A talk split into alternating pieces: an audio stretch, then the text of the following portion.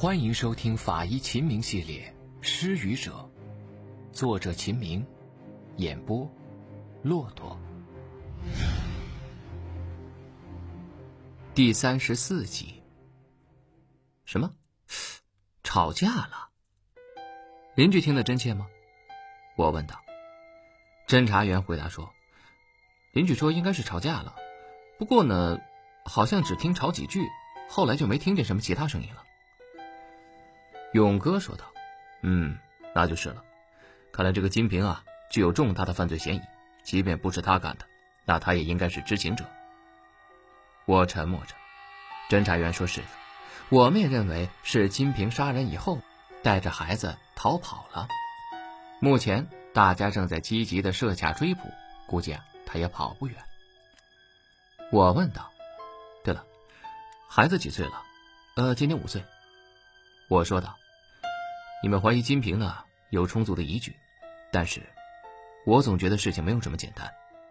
怎么，有不同的意见？”勇哥问道。我皱起了眉头。也不是不同意见，就是觉得呢，有一些疑点，隐隐约约的缠绕在脑子里，我自己也捋不清楚。乔法医说道：“我觉得没问题啊，熟人作案，两人又神秘失踪，他逃不了干系。”我点了点头，我知道你们有你们的道理，但是孩子这么小，妈妈和奶奶打架，他不哭吗？侦查员说：“确实没有人听到小孩哭。”我接着说：“另外啊，东屋房间的毛巾是被掀开状态，这倒是像是睡眠状态之下起身掀开的。另外呢，床边的裙子应该是金平的裙子，他不可能穿个裤衩就跑吧。”这个不好说，说不准是他晚上睡下以后又气不过，起身掐死老太，然后穿了别的军裤，带着孩子走呢。嗯，这就可以解释掀被子、裙子没穿、小孩没哭等诸多疑点了。侦查员说道。勇哥解释的非常完善，我也找不出任何的反驳理由。不管怎么样，把尸体拉去殡仪馆再说吧。我们开始动手，用白色的尸袋装尸体。正在七手八脚忙活的时候，一个侦查员跑过来报告说，孙老太家的一个邻居发现自己家放在屋外的三轮车丢了。今天早晨他起床就听说了这边的事儿，跑来看热闹。刚才回家的时候，突然想起自家的三轮车昨天晚上是停在家门口的，没上锁，就这样莫名其妙的失踪了。勇哥说道：“难道是金平偷三轮车，带着孩子跑的吗？”侦查员说：“当然，这也可能和本案无关。没有什么其他的重要线索，我和勇哥就坐上了去殡仪馆的车子。听山县殡仪馆正准备搬迁，所以听山县公安局没有着急建设标准化的法医学解剖室。”准备在新殡仪馆落成以后，再进行尸体解剖室的建设工作。我走进这个县的殡仪馆，左右看了一看，说：“这个殡仪馆就一个小院子，一个火化间，一个告别厅，面积非常狭小。你们平时在哪儿解剖呢？”“哦，呃，就在告别厅和火化厅之间的过道中进行。”乔法医不好意思地说道：“不过快了。”新殡仪馆建成以后，我们就可以搬到解剖室去了。我走到告别厅和火化间之间的过道，发现这里光线非常的暗，也没有窗户，透气效果非常差。这种条件你们怎么工作呀？啊，如果碰见了巨人观，那还不得给熏死啊？乔法医说道：“我们这水少，案件也少，尸体不多，别说巨人观了，很少见啊。”勇哥听我这么一说，用肘部捅了捅我，这种事儿不能说。哎，少见也得见呐。我忘了我的乌鸦嘴，接着说道：“碰见巨人观该怎么办啊？”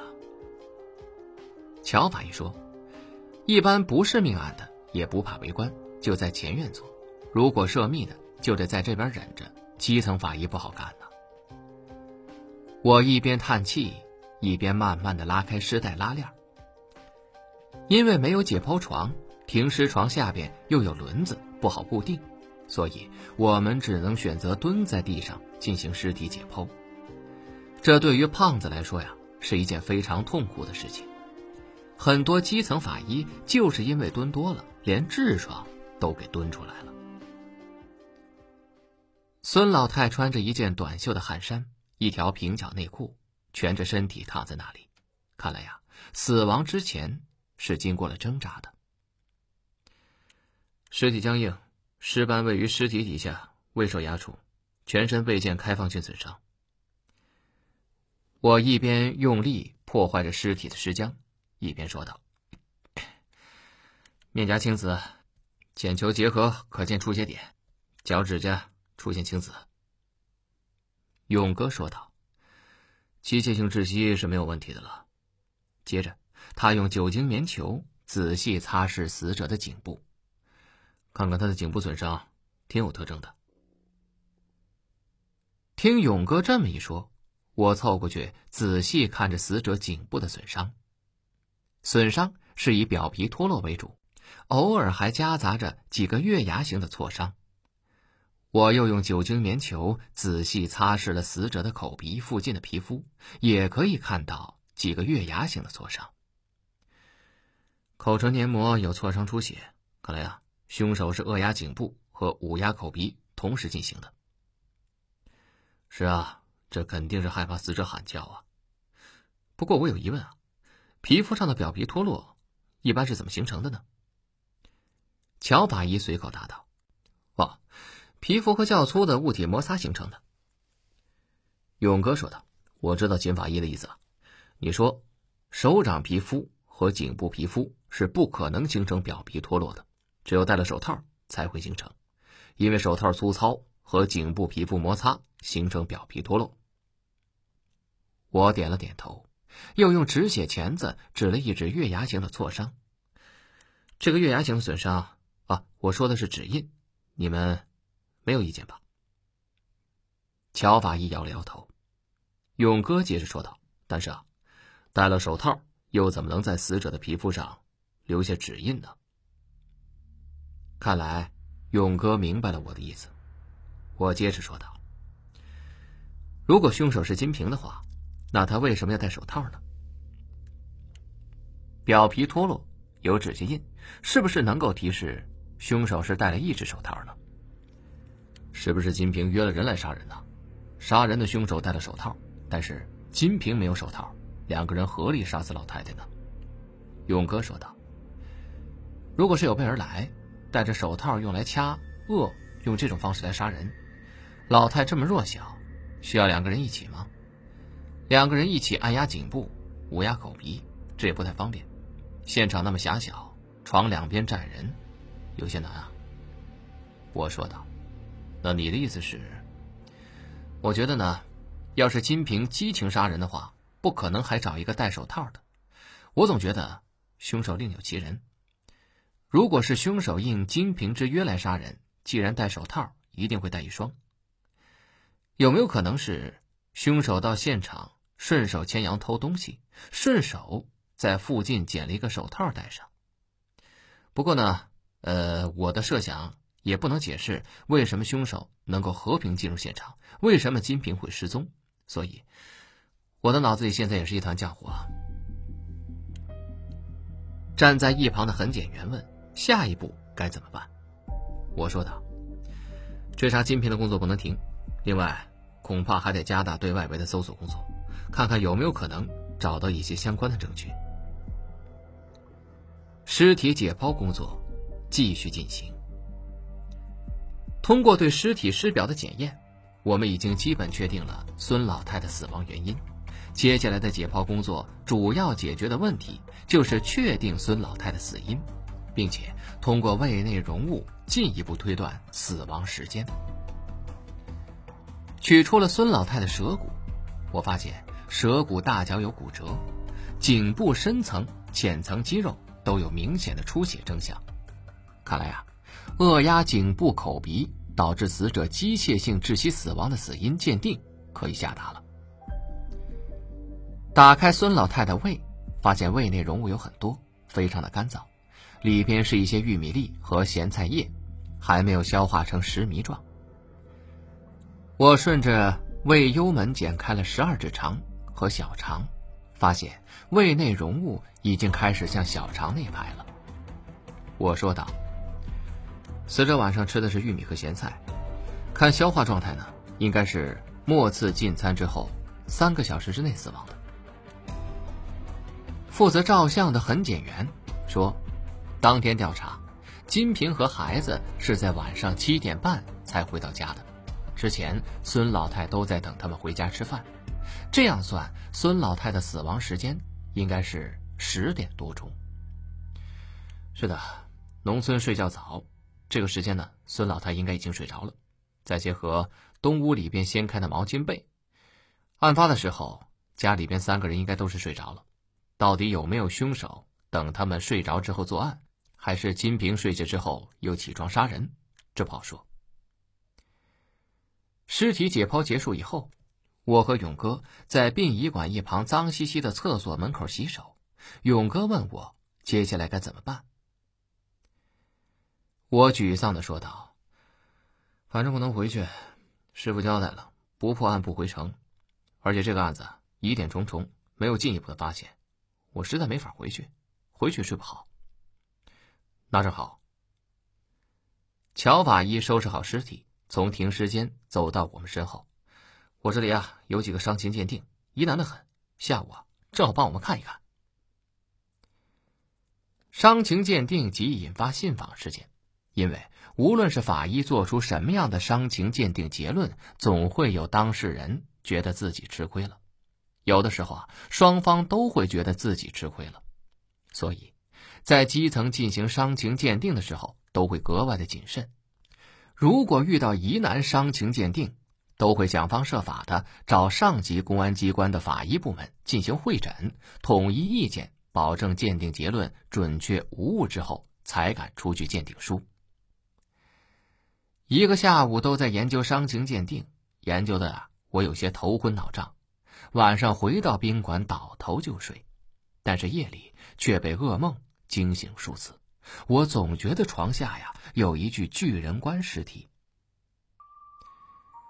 因为睡眠质量差，第二天上午我睡到九点半才被一阵电话铃声惊醒。乔法医的声音告诉我有新发现，而且非常有价值。我推醒在另一张床上仍然酣睡的勇哥，说道。别着急啊，慢慢说。怎么了？人抓到了吧？勇哥昨天晚上看尸体和照片，看到了凌晨三点多。不是，按照你们说的，我们就组织技术人员在现场周围开始外围搜寻，搜索范围不断扩大。果然呢，今天早上在现场三公里外的汀河边发现了一只血手套。血手套，和本案有关吗？肯定有关啊！根据邻居和昨天从外地赶回来的死者的儿子说呀。这手套是孙老太前几年自己织的，后来丢了一只，剩下一只也不知道扔在家里什么地方了。因为我把电话开了免提，勇哥也能非常清楚的听到乔法医的案情介绍。勇哥说道：“金平真的是戴着一只手套作案的。另外啊，我们在发现血手套的岸边往下看，发现了孙老太家邻居遗失的三轮车被扔在水里。”我拍了一下桌子，重大进展！等着，我们马上就到。很快，我们驱车赶往发现血手套的现场。车子在开到现场五百米的地方就开不进去了，我们只能下车徒步向现场走去。勇哥一边走一边观察方位，他说道：“不对劲儿啊，这边我也挺熟，这边的方向不是去公路的方向啊。”金平为什么要在这里抛弃三轮车和手套呢？有点不合情理啊！按理来说，他骑去公路抛在什么地方，不是逃跑也方便吗？这个时候，乔法医已经迎了过来，听到勇哥的疑问，他分析道：“说呀，可能是金平觉得抛在水里边安全吧。”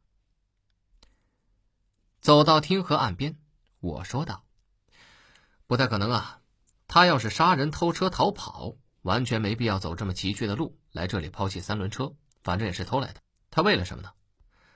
不管怎么说，继续打捞，看看能不能有什么新的发现吧。是，呃，我们正组织人打捞呢。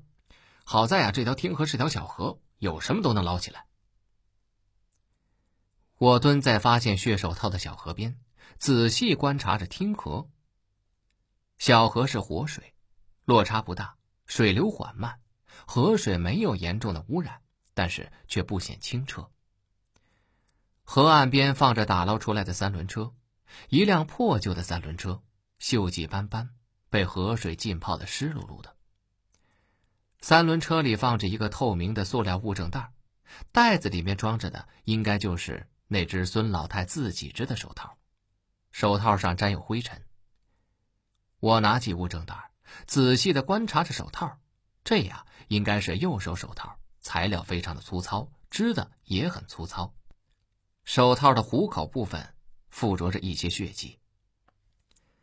我把手套递给身边的侦查员：“别放这里，赶紧送市局 DNA 检验吧。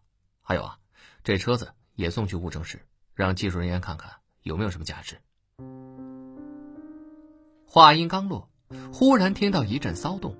我抬眼望去，原来呀，在小河边围观的群众开始纷纷向下游跑。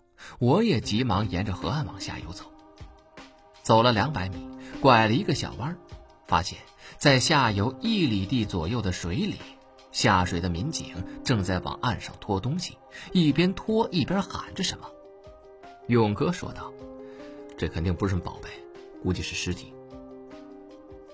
我歪头看了勇哥一眼：“不是吧？这个天，肯定是巨人关了呀！”我和勇哥快步走过去，还没看清楚那一团黑乎乎的东西是什么，一股刺鼻的恶臭就扑面而来。而就在这个时候，听见另一组下水的民警在喊，说这儿还有一个是小孩的。天哪，臭死了！二十分钟以后，我简单的穿上了隔离服，站在两具高度腐败呈巨人观模样的尸体旁边。我看了看面前的中年妇女和五六岁的幼童的尸体，说道：“不出意外的话，这就是金平和他的孩子了。”猜测的同时，我也竖起了双耳，听侦查员在逐个询问围观群众。围观的人们早已经退出了二百米，这种巨人观呢，估计他们是没有见过的。不仅臭气熏天，更重要的是面目可憎。让他们不敢再多看一眼。侦查员问：“你们认识这是谁吗？”有的人说：“呀，这是金平。”侦查员又问：“你们怎么看出来是金平的呢？”那个人回答说：“他脖子上的那颗痣啊。”听群众这么一说，我、勇哥和乔法医都不约而同地朝女尸的颈部看去。果不其然。虽然尸体已经高度腐败，但是那颗黄豆大的红痣依旧非常清晰地印在女尸的颈部。我揉了揉鼻子，看来没错，金平和他的儿子真的死了。这就能合理解释金平为什么带着他的儿子远离公路，来到这偏僻的小河边了。勇哥说道。我有点惊讶，看着勇哥，怎么解释呢？因为他们根本就不是想逃跑啊，他们是来畏罪自杀的。别忘了，案发当天，金平是带着他儿子来这边捕龙虾的。金平杀了人，于是想到了刚才抓龙虾的地方，所以带着他的儿子来这里畏罪自杀。我点了点头。你说是自产自销，听起来很有道理。不过，我总觉得，就算他可以自杀了之，可是哪个母亲犯了错？还要带着自己的孩子一起死呢？是这个理儿啊，但是能因为几句话就杀死自己婆婆的人，思维肯定和常人不一样。或许是他害怕一个人上路，就让自己的孩子陪着吧。我皱起了眉头，不敢相信这个世界上有这么狠心的女人。我说道：“这里人太多了，把尸体拉去殡仪馆检验吧。”现场围观群众非常多，如果在现场解剖尸体，那势必会导致泄密。即便法医不说检验结果，即便此案是自产自销，也一定会让围观群众误解、猜测，还会一定程度的触犯死者的权益。所以啊，我们还是决定去殡仪馆那个灯光昏暗、不透气的走廊上解剖这两具高度腐败的尸体。到了殡仪馆，我从勘察箱里找出了防毒面具，希望这个小玩意儿能够挡住一些对我们有害的气体。金平和小孩的尸体并排摆放在过道的地面上，大批的苍蝇在尸体周围盘旋。本来这个僻静的殡仪馆中很难看到苍蝇，但是这腐败的尸体一到，就像是下达了召集令，整个殡仪馆周围的苍蝇全部都按时到位。我看了看漫天飞舞的苍蝇，无奈的摇了摇头。你看看啊，没有解剖室，怎么工作呀？巨人观的尸体非常恐怖。前面这个女人穿着颜色已经辨不清的 T 恤，下身穿着深色的三角裤衩。因为腐败的气体充斥尸体之内，导致尸体像吹了气球一样膨胀许多，皮肤呈现出黑绿色，眼球已经突出了眼眶，舌头伸在口腔外，连子宫、直肠都被腐败气体压迫的从生殖道和肛门溢出，拖在三角裤衩外。小孩只穿了一个小肚兜，肚兜上沾满了黑色的河底淤泥，尸体表面也如此，黑绿的油亮发光，看着都觉得恶心，简直是阴森恐怖。防毒面具似乎还有一些效果，戴上以后略微减少了一些臭气，但是那种恶臭还是透过防毒面具不断挑战我忍耐的极限，我时刻都有干呕的欲望。金平逃离的时候，不也找条裤子或裙子吗？穿条三角裤衩就跑出来了，这不合情理啊。勇哥点了点头：“是啊，但是他既然已经铁了心想自杀，穿什么可能也就不在乎了。自杀的人多见的是自杀前穿戴整齐啊，尤其是女性。可能是他想不了那么多了吧，毕竟杀了人，心情不一样。”我沉默了一下，晃了晃脑袋：“不行不行。”我们不能这样先入为主啊！